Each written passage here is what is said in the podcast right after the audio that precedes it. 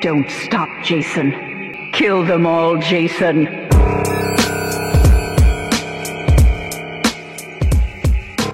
Hola, muy buenas. Bienvenidos a Arras de Lona, la casa de los horrores. En esta primera edición de este nuevo programa que tenemos en el Arras de Lona Universe. Estamos acá con Alex Jiménez y Fede From Hell, quien les habla. Para iniciar un nuevo espacio, un nuevo segmento, un nuevo programa. Con una mira en particular, con una idea en particular que es hablar de algo que nos gusta mucho a Alex y a mí, que es el Deathmatch. Bienvenido Alex, ¿cómo estás? ¿Qué tal, Fede? Eh, aquí estamos con este nuevo programa de, de, Arras de Lona, aquí con Fede al mando, así que podéis esperaros lo peor y lo mejor eh, en este espacio bisemanal, pero con ganas, ¿no? Veníamos comentándolo ya hace tiempo, yo venía estando ya menos activo tras la muerte de Ring of Honor por culpa de Tony Khan y demás, entonces surgió la idea, fuimos comentando, Alessandro no sé cómo nos dio luz verde, y aquí estamos conversando de esta lucha ultraviolenta que bueno, veremos si además de a ti y a mí le interesa a alguien más. Así es, tenemos un, tiempo con esta idea, bueno, en Underground se ha tratado un poco, ¿no? Eh, hemos metido a Alessandro en este mundo, de a poco, pero a veces nos pasaba eso, de que no quería que todo fuese Deathmatch, sino también ahí aprovechar para hablar otras cosas, ¿no? De indie en general, entonces, bueno, pensamos este espacio que lo pueden escuchar en arrasdelona.com, la web donde está todo el contenido, en iBox, Spotify, YouTube, Apple y Google Podcast. Y además recordar que tenemos un Patreon donde hay programas especiales como, bueno, Underground justamente que sale cada tanto, en el que participo con, con Alessandro.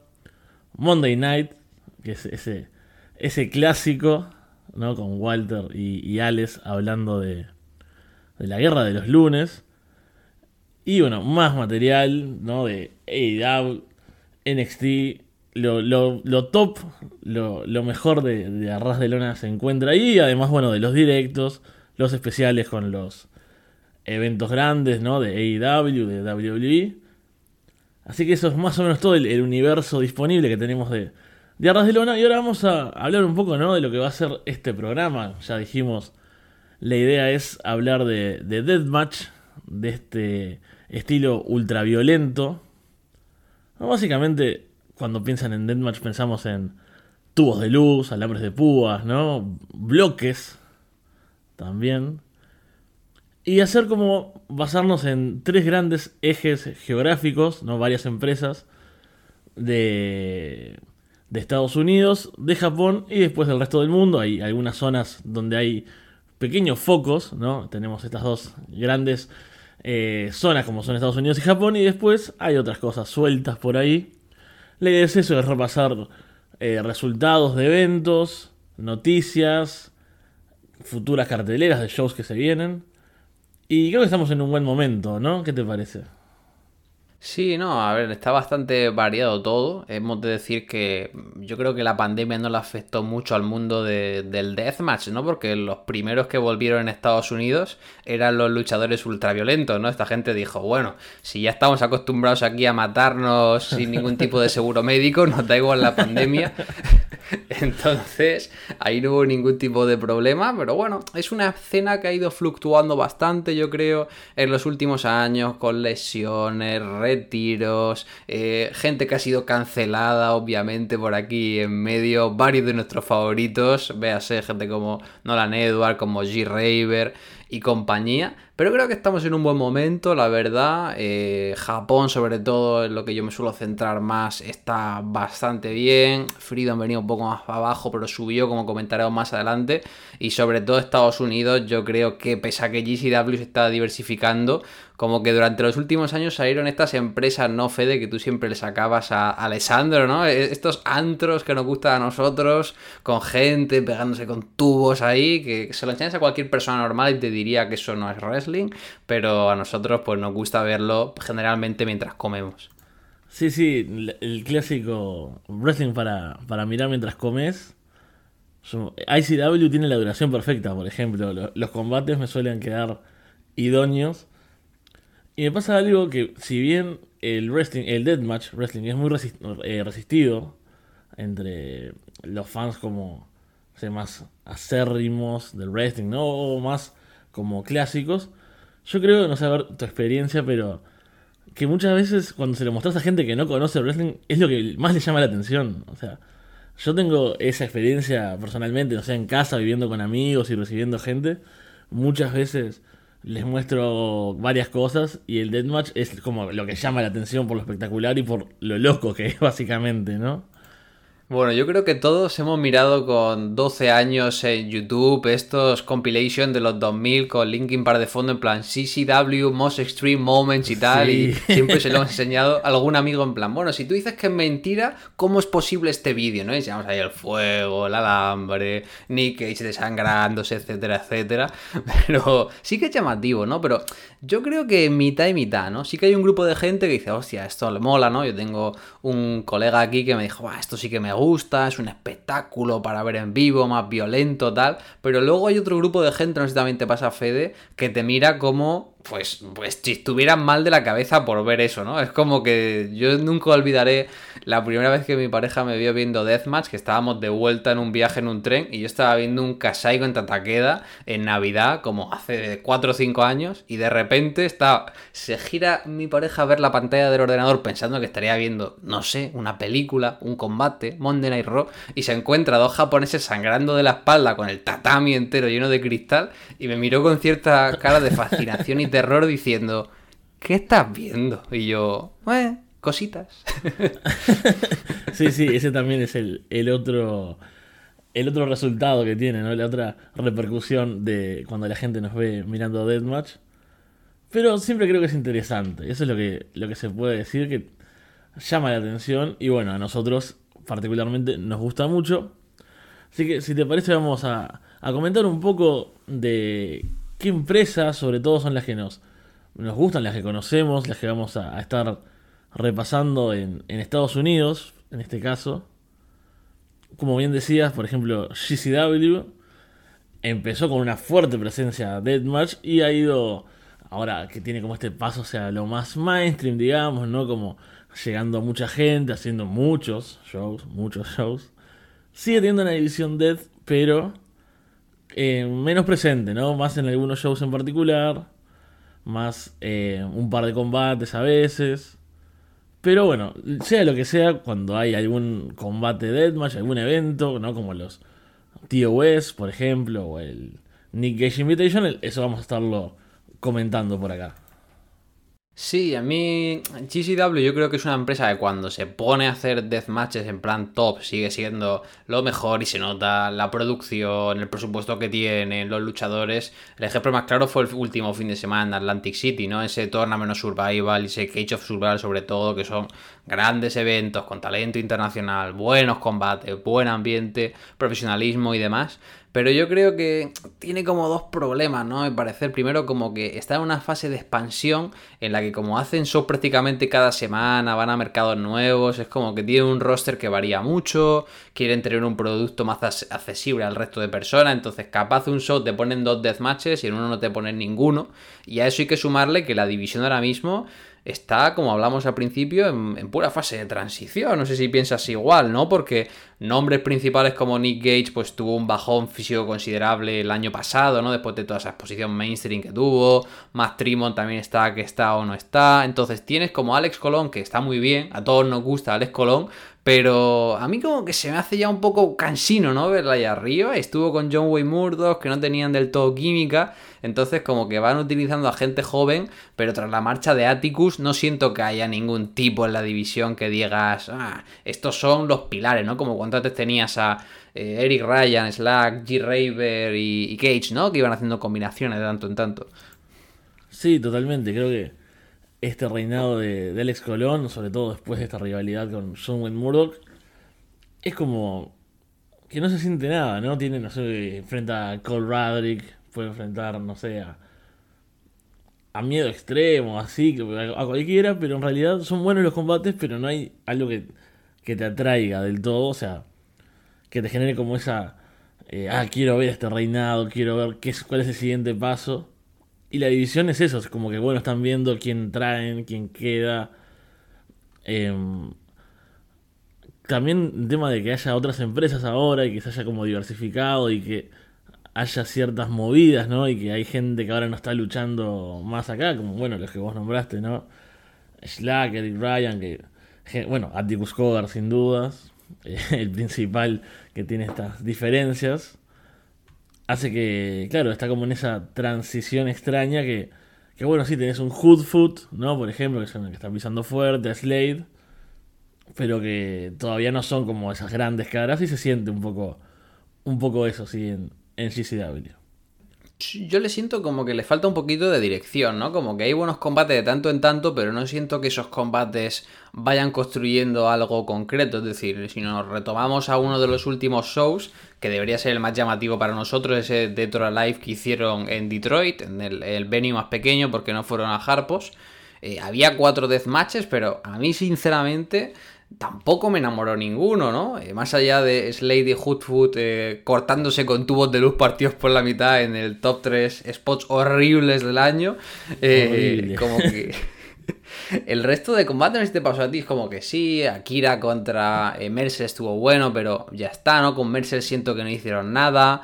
Eh, Alex Colón que estaba por ahí contra eh, Dale Patrick, pues bueno, estuvo bien, pero como que no sentías que Dale pudiera dar el campanazo como cuando lo ves retando en ICW, ¿sabes? Y luego los macizos, pues como que estuvo bueno, pero lo sentí como, joder, llevas esperando no sé cuántos años a traer de vuelta los macizos y al segundo show los pones contra ellos, ¿no? Que es lo que siempre hemos visto en México todos estos años. Entonces es como que, no sé, me gustaron los combates, tan buenos objetivamente, pero no. Tampoco me late, ¿no? Como para estar ahí siguiéndolo. Sí, exacto, me pasa exactamente lo mismo. Y ahí nombraste, y hacemos el enganche, a ICW No Holds Bar, esta empresa que. Uf, creo que se, ha ganado nuestros corazones, ¿no? En los últimos meses, sobre todo. Esta empresa de los shows eh, dentro de las cadenas, con Dani de Manto ahí al mando, los shows de Pit también en, lugares, bueno, indescifrables, ¿no? Indefinibles, así la gente luchando en el piso, en sótanos de lugares extraños, en la tierra, en cualquier lado, y con sus eh, Pit Fighter X también, ¿no? Como con jaulas, un estilo, no sé, similar, digamos, a lo que sería como un octágono, ¿no? De, de artes marciales mixtas, ese estilo Solo, solo en cuanto a que es una jaula, más nada tiene, tiene en común, ¿no?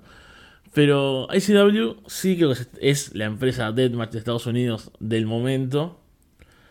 Han, creo que han logrado un balance entre la cantidad de shows que, pueden hacer para que se mantenga interesante. Y tienen, sí, varias caras reconocibles que están hace tiempo y que se sienten importantes y que sabes que van a darte un buen combate, que van a contar buenas historias. Y como que están manejando bien, me parece, ¿no? El tema ese de cuántos shows hacen. Te acuerdas que había una época que hacían millones de shows, nada importaba, te perdías uno, no, era lo mismo. Eh, tenías, no sé, a Eric Ryan como campeón ahí, luchando con cualquiera, ganándole con, con los pisotones. Yo, eso me, me volvía loco. Pero ahora creo que está en un gran momento. Sí, a mí con ICW cuando hicieron el rebrand, y bueno, para la gente que no lo sepa, Danny Damanto, que es el promotor, el tipo era uno de los promotores originales de GCW, o sea, eran Brett y Danny, lo que pasa es que al final se separaron por una serie de movidas con Danny involucrado en violencia doméstica y demás, mierda típica del wrestling, para qué engañarnos, y, y Danny Damanto tenía ICW, que era una empresa que lleva mucho tiempo en Nueva York, y la reconvirtió en Ojos Bar, ¿no? Con esto de las cadenas. Y como que al principio nos gustó mucho y luego por mi parte en 2021 es como que para mí era anti-hype, ¿no? Porque hacían como cuatro shows al mes, teniendo un roster súper corto, sentía que quemaban todos los combates, eh, tenían movidas con todo el talento de que no pagaban a la gente, que la gente no aparecía, cambiaban de cartera a cada poco, eh, metían en cada double header eh, un show de Pit Fighter o Pit Fighter X que hacía que hubieras visto ya 200 combates del rollo. Entonces, estaba muy, muy saturado, pero yo creo que lo que llevan de 2022 lo que dicen, ¿no? Se convirtieron un poquito tienen esa vibe, salvando las distancias, a cuando pues eh, GCW empieza en Game Changer Warren Howell, ¿no? Es como ese producto puramente underground, que solo van 200 personas, pero son 200 fieles y gente matándose, y que puede entrar gente menos conocida como una Casey Kirk o como un Cruel o como gente por el estilo, y puede ir haciendo su nombre, ¿no? En lo alto. Entonces, no sé, yo la verdad que es un producto que estoy disfrutando bastante, además hacer un show como a cada, ni siquiera cada mes, cada seis semanas o así, es como que lo coges con ganas, son cortitos, se traen a gente internacional, pues el campeón es Joel Bateman, traen a Big Joe, que son muy fan de él, entonces yo creo que a día de hoy es el, el producto Deathmatch, si te gustan los Deathmatches, ¿no? Seguir en Estados Unidos. Sí, totalmente. Tuvieron ahora el fin de pasado el Deathmatch Circus, ¿no? Con tres shows dos de estos shows clásicos, estos shows numerados, volumen 27 y 28, y con un The Pit. Y si bien suena mucho, ¿no? Tres shows en dos días, creo que tiene la suficiente variedad y el suficiente atractivo, ¿no? Por los luchadores, por los cruces que hay, como para habernos dejado satisfechos. Hubo buenos combates, cambios titulares, bueno, ahí fue cuando se corona Joel Bateman que se corona la primera noche ante Eric Ryan y después defiende contra John Wayne Murdoch. O sea, dos tremendos combates titulares.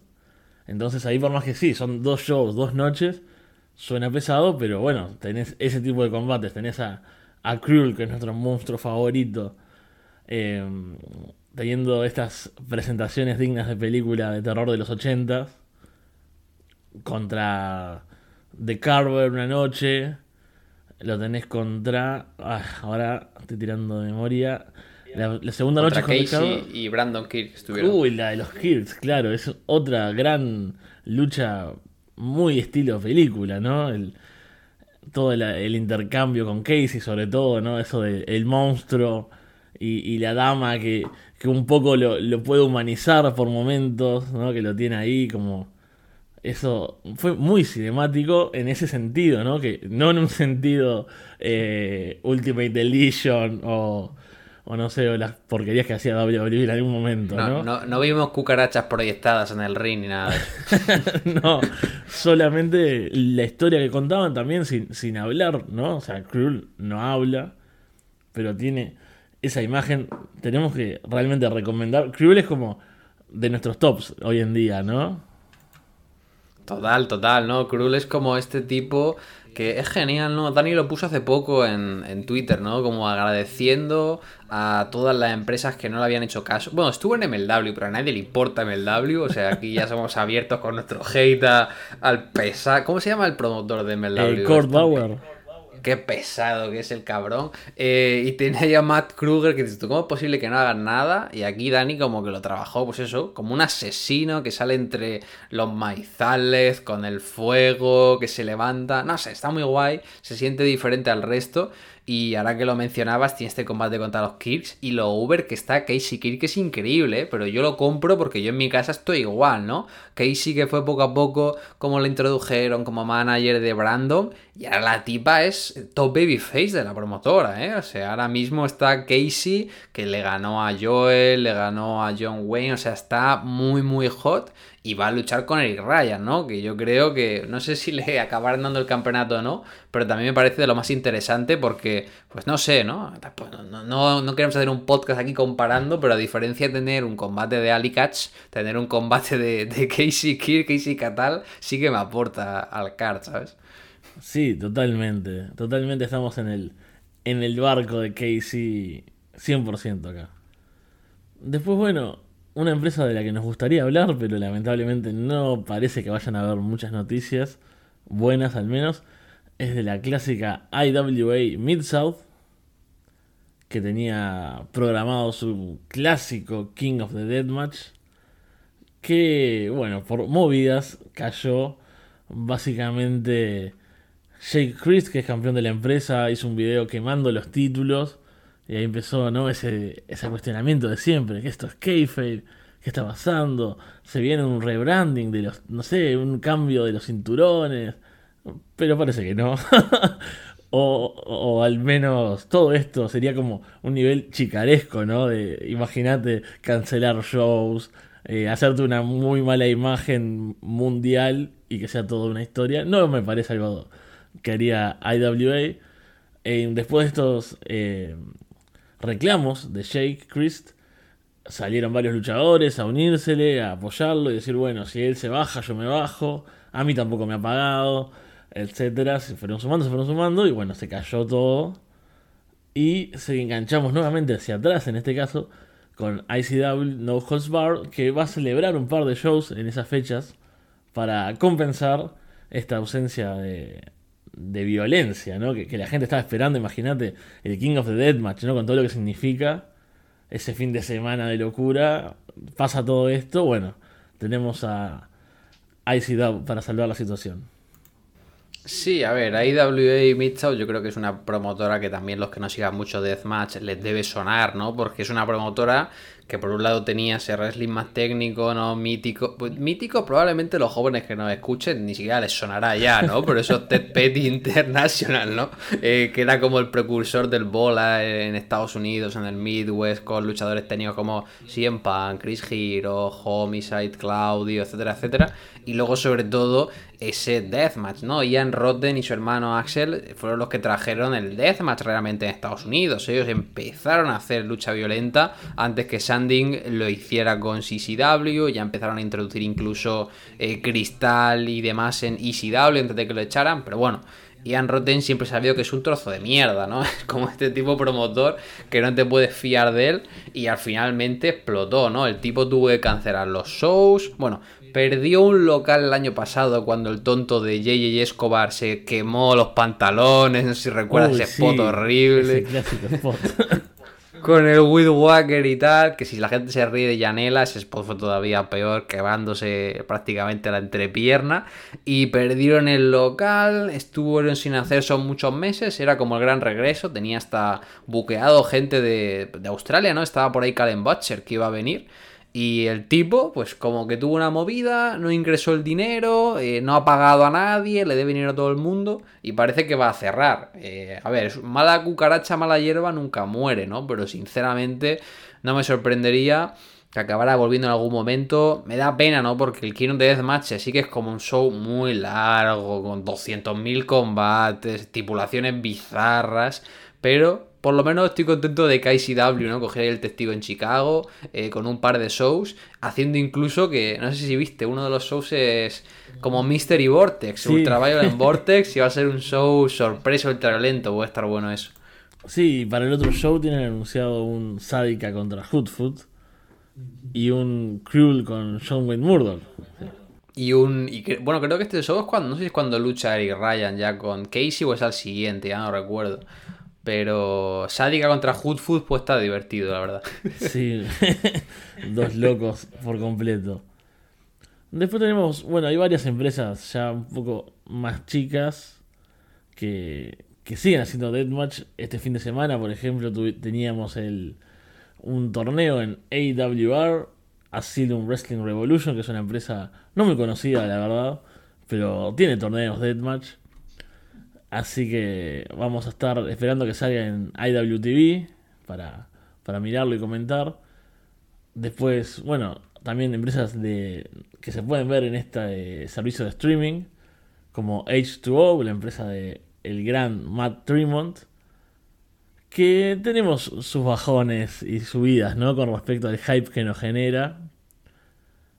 Es como que, bueno, hay cosas que de repente están buenas, después cuesta engancharnos apuestan por gente que no nos, eh, no nos gusta demasiado, ¿no? Como Chondo Jimmy Lion, que no entendemos el, hype con él, ¿no? No, no, no. O sea, H2O, para que la gente se sitúe, es como la promotora que tiene Trimont con sus alumnos, ¿no? En su escuela. Entonces, como que tuvo cosas buenas, de vez en cuando te regala un buen combate, ¿no? Como ese Trimont contra Joel Bateman, que a ti te encantó, ¿no? El duelo de pelados ahí. Pero luego el resto del show, no sé, hicieron un torneo de poco que para mí se siente como muy backyard, ¿no? Ya, aquí ya vamos a entrar en ese terreno de promotoras que de vez en cuando te dan un buen deathmatch, pero que se sienten underground de más, ¿no? Es decir, IWR, H2O, Trainwreck Pro Wrestling con su Soder Sickness y no sé, ICW Milwaukee, ¿no? También con el Insane 8. Son promotoras complicadas, pero lo de H2O con Chondo, Kennedy Copeland y, Jimmy Lyon siendo lo, más relevante del show, es como que ya, no sé, intentaría hacer un paralelismo con WWE, pero no recuerdo la mitad del roster, ¿no? Pero es como si hicieras un, un show top y trajeras a los más parguelas, ¿no? A ser el, el main event act.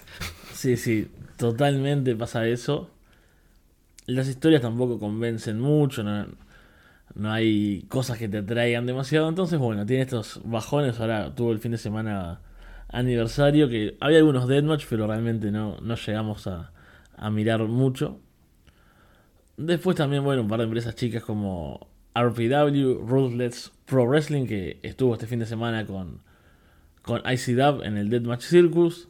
Una que me gusta mucho, New Fear City, esta empresa donde está el panita Casanova Valentine, que suelen hacer estos shows no ring deathmatch, ¿no? En bares, con bailarinas, con poca ropa, em, barra de bebida, gente borracha. Es como el sueño, ¿no? Que por suerte vi, vi un show de estos en vivo, no era de New York City en sí, pero era de estos organizados por Casanova Valentine. Y son toda una experiencia.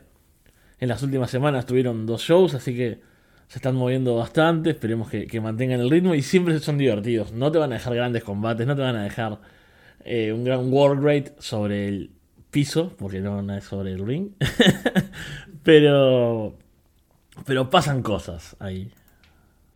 No, está divertido. Yo creo que mientras que IWR, H2O, ¿no? cosas así, RPW intentan hacer shows de calidad que no tienen. Es como que New Fear City o No Peace Underground, estas empresas No Ring Deathmatch, es como que entienden el concepto y la abrazan. Es como, es un show para el público en directo, vamos a pasarlo bien, vamos a interactuar con la gente, un par de spots divertidos, metemos animación en directo y luego si lo quieres ver on demand, pues lo ves y te lo pasas bien, ¿no? Pero yo creo que es un espectáculo eh, muy para ver en persona, muy para disfrutarlo y bueno, yo el show que hizo New Fear City el fin de semana de WrestleMania fue de lo que más me gustó el fin de semana. Estuvo ahí Sawyer Rec sé de hostias, estuvo Taya Valkyria eh, pegándole con light tubes a Parrow, que, me fascina, y luego el panita Valentine contra Tony Nis, ¿no? O sea, ese show estuvo, estuvo fantástico. Sí, aparte les gusta mucho hacer alguna historia, ¿no? Como esa de Tony Nis con Valentine, que nos comimos todos en, en Twitter un intercambio ahí, como que Tony lo había entrenado, pero no lo reconocía porque Cass hace, bueno, estas cosas bizarras. Entonces fue, fue genial. Después, eh, empresas ya un poco más reconocidas como XPW, que ha vuelto. Una empresa polémica, ¿no? Sobre todo por Rob Black, su, su promotor, pero que ha dado un par de buenos shows. Sobre todo este último Beautiful Disaster que tuvo como unos 3, 4 deathmatch al final, que ahí estuvo nuestro querido Big Fucking Show, matándose con Slack. Vaya locura de combate esa, por cierto. Y vuelven ahora en el mes que viene, en agosto, así que están haciendo shows medio que mensuales, ¿no? Más o menos con esa asiduidad. Eh, creo que tiene cosas interesantes. Son súper largos los shows. ¿No? ¿Te acordás de eh, California, que fue el, el anterior, que tuvieron su King of the Deathmatch, tuvieron su torneo con Necro Butcher, por ejemplo, ¿no? Ahí pegándose con Big Fucking Show en un momento que lo dejó noqueado, etcétera. Una locura. Ese show que creo que duró, eh, no sé, más de 6 horas, cerca de 6 horas, una cosa así, una demencia. Este no se quedó tan lejos porque no, ¿sabes qué? Lo que le pasa a XPW tienen problemas para la limpieza del ring. Sí, porque tienen solo a un tipo con una escoba para limpiar una carnicería. Entonces, claro, es como que está el linto lleno de vidrio y ves al tipo ahí con su trapito limpiando y tarda tranquilamente 20 minutos entre combate y combate. sí, es que me di cuenta de eso mirando a ICW, ¿no? Que termina un combate, suben 3-4 tipos con las escobas grandes, esas anchas, fum, fum, fum, barren, limpian. 5 minutos hay otro combate. Y acá es como que no sé, hay 20 minutos entre un combate y otro. Cuando lo estás viendo en vivo es como muy difícil. Yo en vivo no he llegado a ver ningún show, pero a mí me sorprendieron para bien, porque XPW yo siempre he sido los que ha defendido que la gente tenía un, la gente que tenía buen recuerdo de XPW, el, memoria selectiva, porque XPW al principio de los 2000 era pura mierda, o sea, es que eran malísimos los shows, no, no tienen algún momento y así, pero ahora mismo a mí me interesa bastante a nivel deathmatch, o sea, el torneo estuvo bien largo, pero no estuvo mal. Y Beautiful Disaster, a mí toda la segunda. Bueno, el torneo de mujeres pues, estuvo bien, correcto, entretenido, tuvo un ladder medio chulo. Pero luego toda la segunda mitad, es decir, Alex Colón contra Cíclope fue muy bueno. Eh, miedo, miedo extremo, ¿con quién estuvo pegando? Con Masada también estuvo muy bien. O sea, Masada luchando motivado. Yo soy un fanboy de Masada, no me escondo. Eh, muchas veces el tipo se pone vago, pero yo aquí le veo motivado con XPW y me gustó el combate. Y luego lo que dices, ¿no? Eh, cualquier promotora para mí que apueste por Big Joe se lleva mi amor, porque a mí Big Joe me parece uno de los nombres eh, estrella, ¿no? De este 2022. El tipo está viajando por, por todos lados, campeón en Europa, tiene un temazo de entrada, eh, lucha literalmente en, bañador, en ropa interior. Y si le seguís en Instagram, pues cada día se saca un trozo de cristal distinto del brazo, de la pierna. O sea, es un tipo que está living the dream y nosotros disfrutando de ello. Sí, es un, un grande Big Fucking Show. Y es raro que no lo busquen más, ¿no? En Estados Unidos. Me sorprende cuando de repente viene para un show de XPW y no haga una gira, no sé, como, como Joel Bateman. Sí, o, o que, yo qué sé, GC Dap, igual por tema de fechas, pero me parece raro, ¿no? Que no le llame, porque a mí me parece un tipo. Bueno, a mí ya la entrada, siempre sale con su bandera de los Deathmatch Outlaws, que hablaremos después, pero a mí la entrada que hacen XPW, fumándose un porro con uno de primera fila antes de entrar a luchar, es puto épico, tío. Es, es totalmente épico. Y bueno, para cerrar un poco Estados Unidos, que se nos va largo, porque bueno, hay bastantes cosas. También está Circle Six, que es esta empresa que creo que no nos ha enganchado demasiado. Está Atticus Cogar por ahí. Se ha vuelto como una indie más, que tiene algunos deathmatch, pero que no termina de, de llamarnos. Y nos queda hablar, bueno, Horror Slam, que lamentablemente casi nunca graban nada. Se mataron hay que, hay que, hay que tener fe de que alguien del público grabe con el móvil, pero no, nunca del. Viste que hace poco hubo un show que creo que fue Hoodfoot contra John Wayne Murdoch y había un GIF, un video cortito con Hoodfoot sangrando horrible y con un spot brutal ahí con Murdoch y la gente, ah, esto está filmado en algún lado. No, hay que preguntarle a arroba no sé quién, a ver si lo filmó. Y el tipo dice, no, no, solo filmé dos combates al principio. Y listo. Entonces tu esperanza es que un random filme o que hagan shows conjuntos con CCW y ahí a veces em, salen en IWTV o, bueno, en Fight. O, no, en IWTV no, en Fight o en YouTube. A veces han hecho cosas en YouTube. Pero lo bueno es que hay talento que ahora está empezando a salir de ahí. ¿no? Tommy Vendetta, por ejemplo, luchaba en Horse Slam. Este, que es MM tercero, ¿no? Ahora no me acuerdo bien. Malcolm Monroe, si no me equivoco. Que ahora también va a luchar en ICW, estuvo en The Pit. Entonces es una empresa interesante que lamentablemente no hay mucho material para ver. Pero hay que tener el ojo ahí para, para estar atentos. Y eso es más o menos lo que vamos a estar viendo y siguiendo de USA, de los Estados Unidos, que es variado, como decíamos al principio, bastante buen nivel, bastante llamativo en el momento actual.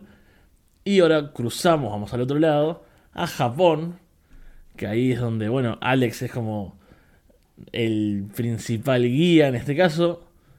Ahí tenemos clásico, la división Dead de Big Japan, ¿no? Que es también, como decías hoy, cuando mirábamos en YouTube esos videos de CCW con Linkin Park, ¿no? De grandes spots. También de Big Japan era un clásico encontrar alguna cosa con esas eh, estipulaciones también locas de, hace muchos años. Y ahora está en un momento em, extraño, podríamos decirlo, o quería ser un poco más categórico. No, estamos en un momento de mierda. La, di- la división Deathmatch de. eh, A ver, Big Japan es una de las indies más importantes del mundo porque es una promotora independiente y recién celebraron el 25 aniversario y siguen bastante sanos. Bueno, sanos hasta el punto.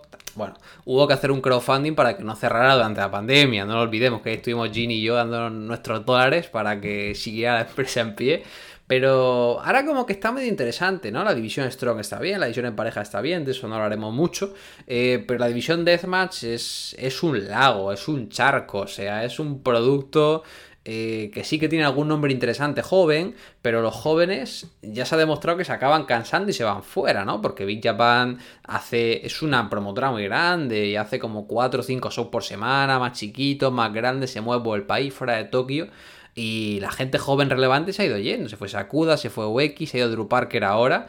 Y claro, o sea, le dieron el título a Drew Parker. El tipo ganó a Yuki Ishikawa, que era como la gran promesa que tenían. eh, el único por menos de 65 años luchador de la división. Y de repente dicen, no, se va Drew Parker y lo dejamos vacante, ¿no? El pobre Yuki Ishikawa diciéndole, preferimos dejar el título vacante hacer un torneo a, a que derrotes a Drew Parker, ¿no? Entonces, ahora mismo están en esa fase de estabilización, eh, están armando un torneo eh, para nombrar un nuevo campeón de la división, que bueno, acaba de terminar la primera ronda, eh, estarán haciendo la final de cara a final de agosto, el día 28 en Nagoya. Y para la segunda ronda, pues bueno, eh, ya podéis ver que hay bastante veterano. Para mi sorpresa, eh, perdieron un par de veteranos en primera ronda, es decir, Kodaka y Numazawa, sobre todo Numazawa me daba bastante miedo, eh, se quedó fuera, ¿no? Yuko Miyamoto, el ex campeón, también perdió. Entonces, bueno, tenemos ahí en segunda ronda gente como Sukamoto, que ha ganado el campeonato un par de veces, pero nunca termina de funcionar. Lo mismo pasa con Takahashi, veteranos como Ryuji Ito, que seguro que sí que puede sonar más. Y luego jóvenes que, bueno, yo creo que lo más interesante es Hoshino, Kamitani está bastante bien, Wakamatsu no me termina de convencer, Yuki Shikawa. Eh, es como que tienen. Hay un popurrí muy raro, que son los veteranos que llevan ahí toda la vida. No sé si estás de acuerdo, Fede, que serían Abdullah Kobayashi, Ryuji Ito, Numazawa, Ichami Kodaka, Yuko Miyamoto. Luego tienen esos que intentaron que fueran estrellas, que nunca funcionaron, que son con los Sukamoto y los Takahashi. Y luego están los jóvenes, que bueno, ahí están, ¿no? Hyodo, Shikawa, Wakamatsu, que hacen cositas, pero no nunca les dan la chance. Yo entiendo el long-term storytelling de los japoneses, pero esto ya supera mi, mi paciencia. Sí, sí, esto es long, long. Porque se toman su tiempo, ¿no? Para ponerle gente over, para darle espacio. El caso de, del título, ¿no? Con Parker yéndose y no dándoselo para. Antes de darle una derrota a Parker, ¿no? Bueno, lo dejan vacante. Y los torneos suelen ser llamativos, pero. Este cuando vimos el, el campo, digamos, cuando vimos los cruces, no, no, convencía demasiado. Ahora, esta segunda ronda, como decís, es diferente tal vez a lo que esperábamos, así que tal vez se pueda poner bien. Eh, por ahora creo que no, no hay nada demasiado espectacular, pero bueno, a medida que vaya avanzando, estaremos también comentando, repasando y, y veré si por lo menos a mí los torneos son algo que son buenas oportunidades para ponerse a tiro. Yo con Big Japan estoy súper atrasado. Miro como grandes combates puntuales cada tanto. Así que creo que es una buena oportunidad para, bueno, escucharte sobre todo y comentarlo, pero para ir mirando también lo destacado del torneo. Después, acá sí creo que vamos a coincidir en Freedoms, ¿no? Esta gran empresa que tal vez esté viviendo ahora un, un resurgir, ¿no? Después de unos meses algo de bajón. Ahora tenemos regresos, debuts, grandes eventos por delante, así que ¿cómo estamos en Freedoms? Freedoms es, mi religión y yo soy su pastor. Quiero decir, a mí Freedoms es la, mejor promotora Deathmatch que hay a día de hoy. Eh, yo lo mantengo ya para mí de las promotoras del año últimamente, pero yo creo que este año incluso pues con las ligeras bajonas eh, se mantiene. Eh, Yo digo que es la promotora ideal para mí porque hace muy poquitos shows. Es una promotora que principalmente rige en el área de Tokio. De vez en cuando va a Yokohama. Tiene algún house show cada tres meses en Osaka pero principalmente hace shows y shows que hagan tape tienes un show magno en el Korakuen Hall cada mes y medio, dos meses, y luego un show al mes en Shinkiba, todos los shows por debajo de las dos horas, un undercard con gente joven, solo dos deathmatches con estipulaciones. Y claro, para mí es la empresa a seguir porque es que el roster que tienen son los mejores luchadores del mundo. Quiero decir, tienes a Toru Sugiura, tienes a Jun Kasai, tienes a Masashi Takeda, ahora acaba de llegar Drew Parker, tienes a Violento Jack, tienes a Sakuda, tienes a Ueki. Entonces, las Rina Yamashita, ¿no? Las combinaciones son muy buenas.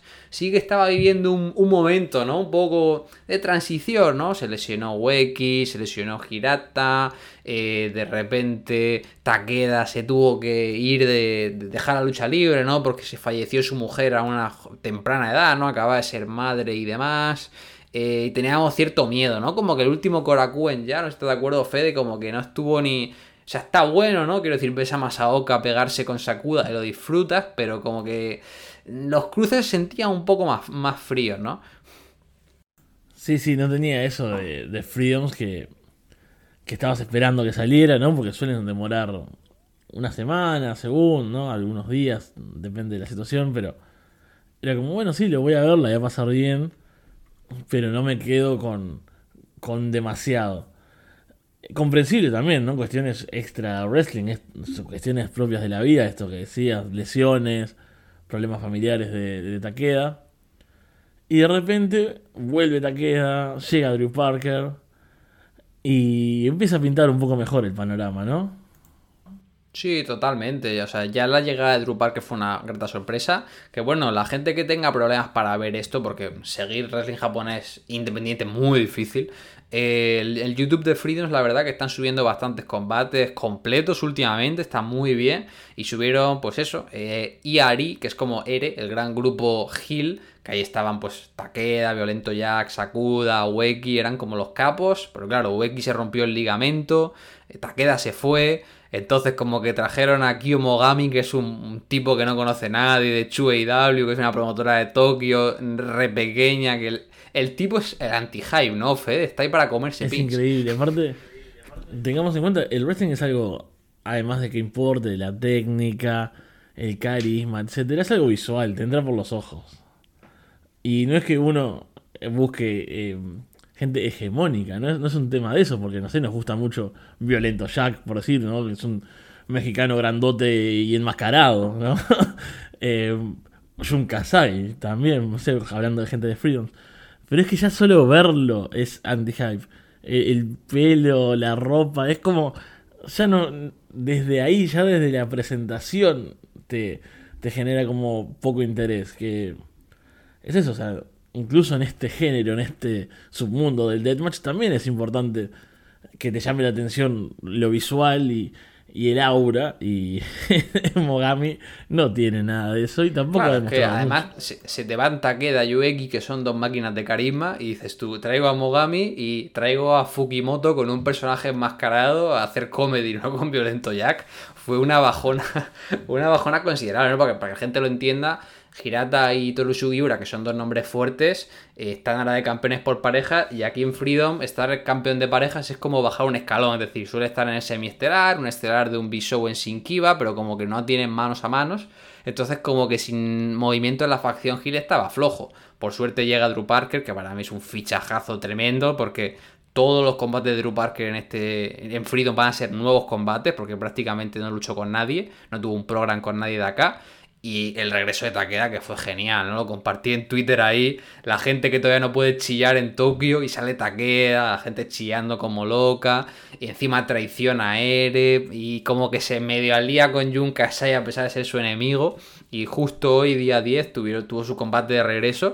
Y está bueno, ¿no? Porque el tipo se, emocionó bastante, dijo como en la rueda de prensa posterior que él quería, intentó buscar otros trabajos, pero que lo único que sabe hacer es, hacer lucha libre ultraviolenta, ¿no? Dijo, y que como quiere sacar a su familia adelante y a su hija y demás, que, va a seguir haciendo deathmatch, ¿no? Que para él es, su vocación, ¿no? Es su religión del wrestling y que aquí va a seguir. Entonces, yo creo que ahora mismo Freedom se va a poner muy interesante de cara a ese Tokyo Deathmatch Carnival, ¿no? Que es como el gran evento del verano en agosto y en el, en el Korakuen Hall.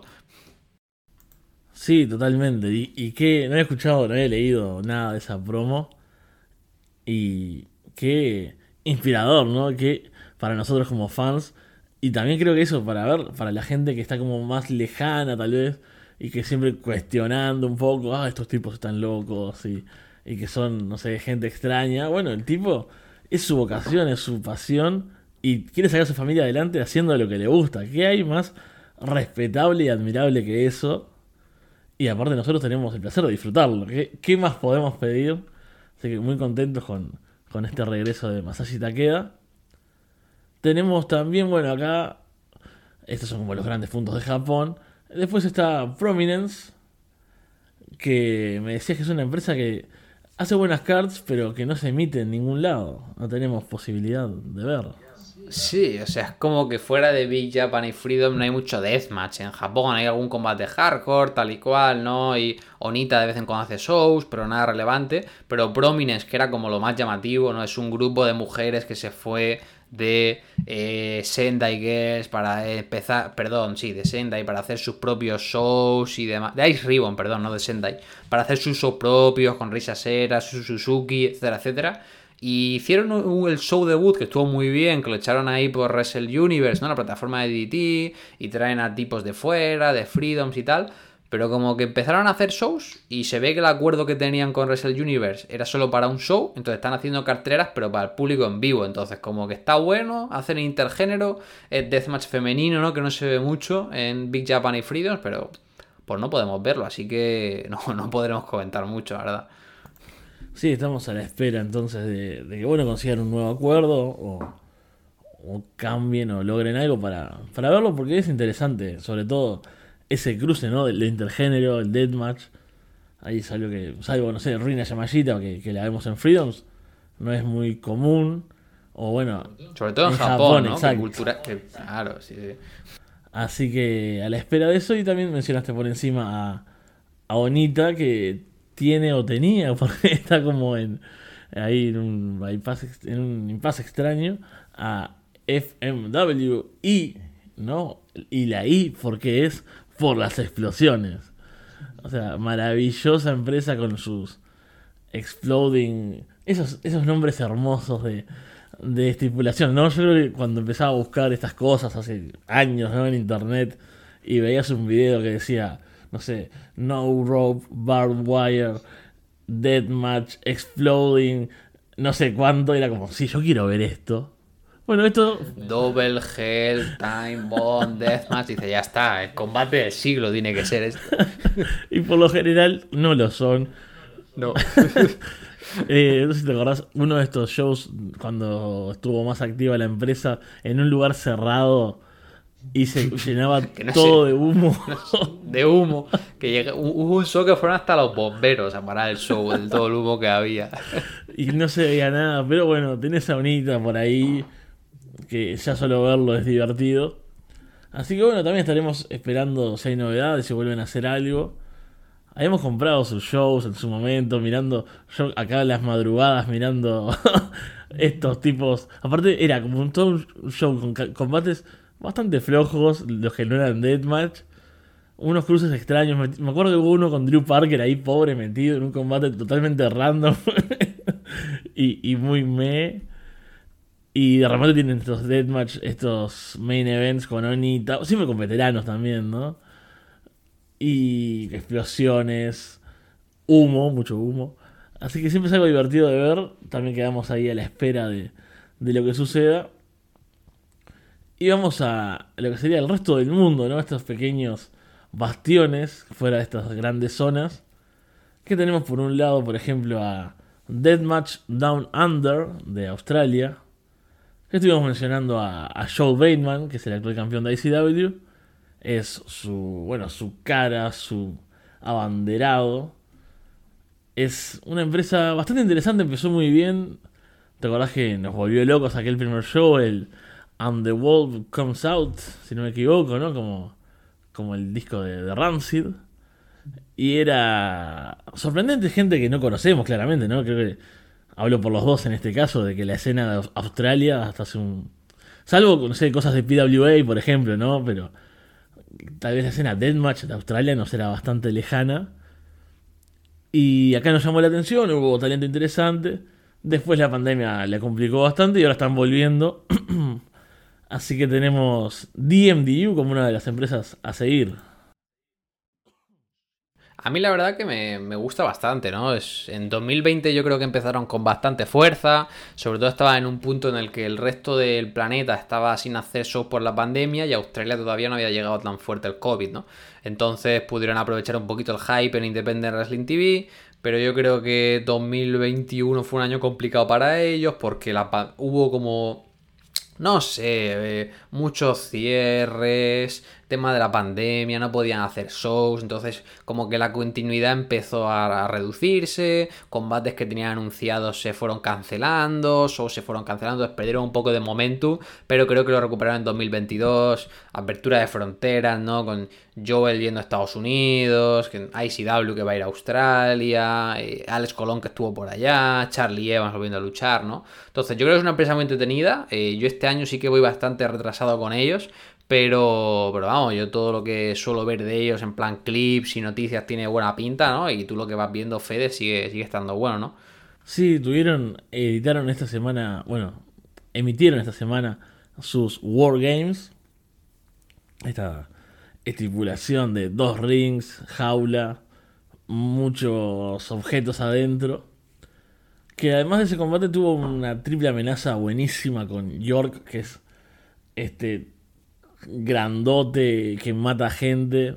Acá hay un spot que fue el que llamó mucho la atención, que tira, si no me equivoco, Xavier Black sobre una cama de clavos, pero le hace una powerbomb muy brutal, ¿no? No es tu clásico spot sobre clavos. De dejarlo caer, ¿no? Poquito a poquito, ¿no? no le mete una powerbomb como si lo estuviera tirando contra, contra la lona, la verdad. un, un asesino.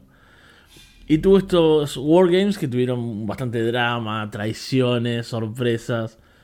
Tuvo estas grandes caras de, del Deathmatch australiano. Lobo, que es un tipo como súper histórico allá. Que estuve, estuve viendo, incluso encontré un, hay un combate que salió hace poco que es Lobo contra Mad Dog. Que también sigue luchando y estuvo acá. Que es como un no rope, un barbed wire como súper icónico para la escena allá. Está en YouTube estuvo Bateman, ellos luchando contra la Anti-Deathmatch Party, que era un grupo que, bueno, como dice su nombre, estaba como luchando por la pureza y lo tradicional, pero lo llevaron a este terreno, así que por historia, eso, DMDU siempre tiene eso, como que la historia también llama la atención. Si bien no necesariamente con una rivalidad muy vieja a veces, o sea, en este caso sí había toda una cosa como continuada, pero que también en los combates mismos ya te transmiten bastante hacen bastantes videos, eh, promos, ¿no? Cortitas, los tipos hablando ahí.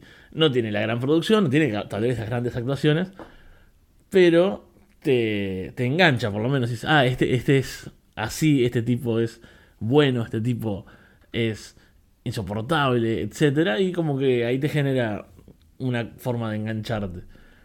Y hablando de engancharse, en agosto van a hacer Dream, su torneo Deathmatch, que tienen, por ejemplo, anunciado a Jimmy Lloyd, que va a estar viajando, así que a ver si Jimmy también recupera un poco de momentum, ¿no? que creo que está bastante bajo hoy en día en Estados Unidos, enfrentándose acá a las caras de DMDU. Sí, el, Dream que hicieron del primero, que también lo tuvieron que posponer un montón, no sé si fue ah, en diciembre del año pasado, ¿no? O en enero de este año creo que lo emitieron y tal. Eh, estuvo bastante bueno, ¿no? Con Kalen ganando las finales, que trajeron como la jaula esta de tiburones con tubos a los japoneses y demás. Entonces, seguro que está bueno. Eh, Joel, que es el promotor, la verdad que es un tipo muy estudioso del deathmatch.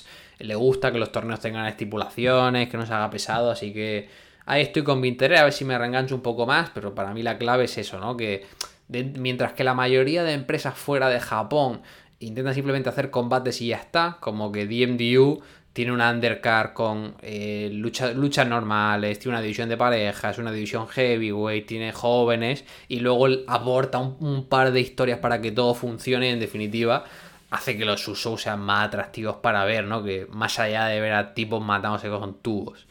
Sí, totalmente. Eso creo que es uno de sus puntos fuertes. y lo que me ha enganchado, incluso haciendo que me mantenga después de ese parón de, de la pandemia. Después tenemos, volvemos hacia este otro lado, una de nuestras favoritas, ¿no? Estamos hablando de Zona 23 de México, que es una experiencia ver un show de ellos. ¿Qué, qué podemos decir de Zona 23? Porque es muy difícil, muy fácil tal vez, si vos decís, bueno, sí son deathmatch, deshuesaderos, la gente muy cerca, mucha locura, al aire libre, pero creo que no es suficiente con eso. No, eh, Zona 23 la verdad que es el placer más oculto yo creo, ¿no? del, del, fan del Deathmatch, porque, no sé, o sea, si hablábamos antes de esos combates de locos, de ICDAP, de IW South, vamos, eso parece eh, la hora del té comparado con Zona 23, ¿no? Zona 23 es un decuesadero en una zona de mala muerte en Estado de México, a las afueras, que tiene pinta de que si paseas por ahí por la noche te apuñalan. Eh, tienes a tipos ahí sentados encima de todas las carcasas de los coches. Y ahí el wrestling es lo de menos, ¿no? Que sí que el wrestling de calidad, ¿no? Porque están Cíclope, están Miedo, está Aeroboy, hay gente que sabe luchar todavía, pero eso es quizá, ¿no? Parecido, pero llevándolo al extremo lo que hablábamos de New Fit City. No es un espectáculo para el público en vivo, es, es un circo romano, es ahí matándose contra limpia parabrisas, con el fuego, y el público es espectacular, ¿no? Porque los americanos se pierden la experiencia completa, siempre lo decimos, ¿no, Fede? Porque el público, como no tiene comentarios, empieza a gritar una cantidad de tonterías en español, ¿no? En plan cagándose ahí en la reputa madre el que está viendo, o sea, es súper divertido. el público es el punto extra, o sea, si esto tuviese comentarios sería otra cosa, totalmente. Esto es, es, crudo, ¿no? Son los tipos ahí. Hay mucho veterano, mucho gordo. ¿No? Y lo digo como gordo yo mismo, ¿no? O sea, lo digo con cariño. Pero unos tipos que claramente se mueven horrible. Que luchan bastante mal. Hay, unos, hay spots que salen espantosos. Pero es toda una experiencia. Los mexicanos eh, gritan como cantan en realidad mucho, ¿no? Como barras de fútbol, digamos, así como alentando, pero insultando. Ah, y son muy ingeniosos, es como que les buscan algo a, los luchadores, alguna cosa particular. Eh, es muy de, de alguien que grita, viste, están como cantando así, no sé hijo de puta, pa, pa. Y de repente uno, ¡eh, pinche gordo! Como que tiene muy, muy esos momentos particulares. ¡eh, mi abuela no sé cuánto! Como que sale el típico ingenioso del fondo de la clase, ¿no? Es como ese, ese nivel, es como que está uno ahí atrás. Y claro, se escucha todo y es genial, la gente se ríe, es como un ambiente Locazo. Sí, bueno, su, su cántico, entre sus cánticos favoritos están eh, pinche gordo puto y puto el que se quite, ¿no? O sea, ese es el nivel del de huesadero. Sí, sí, hay que mirarlo así como muy libre de prejuicios y, y con, con la mente abierta. Y vamos finalmente a nuestro último viaje geográfico hacia el Reino Unido, que está en un momento un poco complicado, ¿no? Después de, alguna polémica. Que ahí tenemos a dos empresas, sobre todo, a TNT y Rice. Sí, son las dos promotoras principales, sobre todo en el norte de Inglaterra, ¿no? Rice está más afincada por Leeds y cerca de Manchester, y TNT tiene sede fija en Liverpool. En el caso de TNT tienen mejor producción, tienen mejor realización, no se centran exclusivamente en el deathmatch, pero tienen el peor equipo de redes sociales posible. O sea, yo creo que tienen un tipo que programa Twitch, y no responde nadie, porque hay veces que ves combates que están buenos. Alex Colón es campeón extremo de allá y no he visto un puto combate de Alex Colón todavía en TNT, porque es que ni siquiera lo promociona, ¿no? Es como, es ultra frustrante, pero bueno, es, la promotora que se ha aliado con GCDAP, así que estará GCDAP, que es lo más relevante que tienen en septiembre, yendo a Liverpool, tienen ahí una triada de shows, uno de TNT, otro de GCDAP y otro de GCDAP contra TNT y bueno, están anunciados eh, John Wayne Murdoch, Alex Colón, Janela, está también a muy a mi pesar Ali Catch, está el bueno Defi, ¿no? Entonces, eh, está medio bueno, pero casi no se puede ver nada, la verdad. Sí, es una lástima porque por eso hay cosas llamativas, pero es difícil de ver. Pero esta gira con, con CCW en septiembre seguramente esté, no sé, en Fight, supongo. ¿No? O, o espero. Yo espero que sí. Lo, dentro de lo malo, como estaré yendo a los shows, si no lo emiten, pues puedo comentar un poco a ver qué tal. Y me da pena, ¿no? Porque o sea, tienen a Clint Marguera, ¿no? Que es como el Ace que tienen, que es un veterano, es un tipo que sabe luchar muy bien. Le ganó ahí el, torneo anual, el Death or Life en su día a Ricky St. Page, o sea, es un tipo bueno, pero bueno, se ve que quieren que sea solo para el público en vivo. Y decíamos también de Rice, otra empresa de, del Reino Unido que también se ha ganado nuestros corazones esta.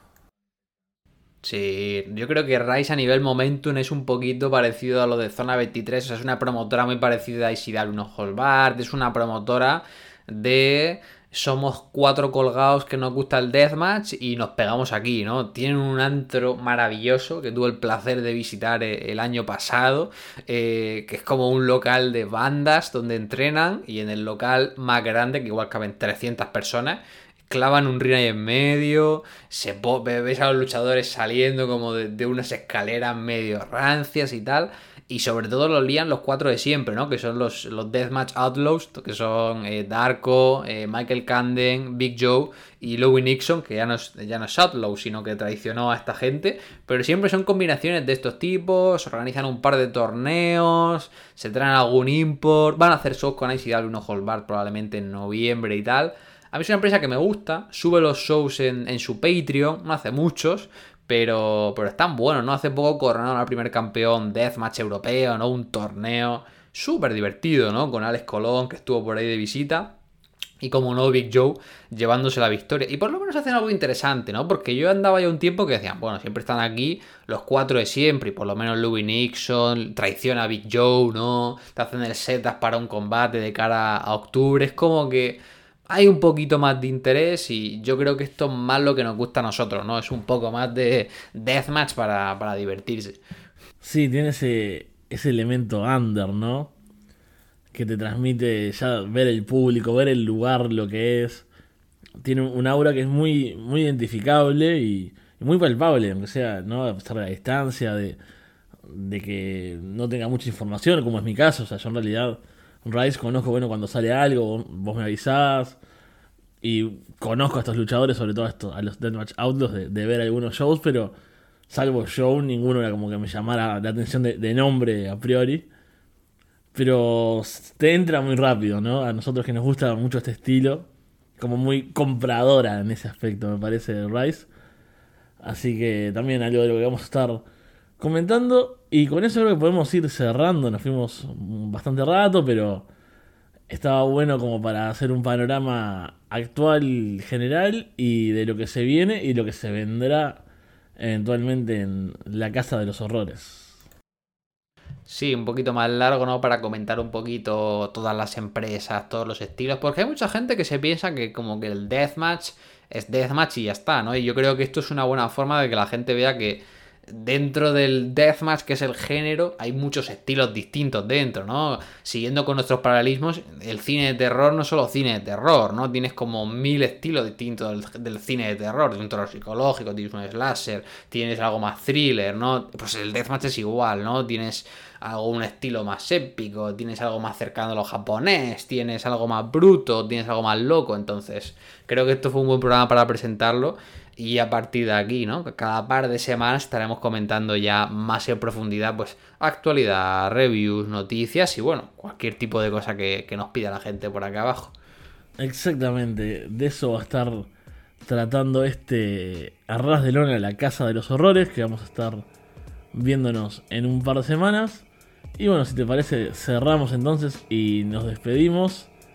Muchas gracias Alex por compartir este primer programa, gracias a quienes nos hayan escuchado y esperamos, bueno, estar próximos programas siguiendo la actualidad y todo lo que suceda en el mundo del Deathmatch Wrestling. Será hasta entonces.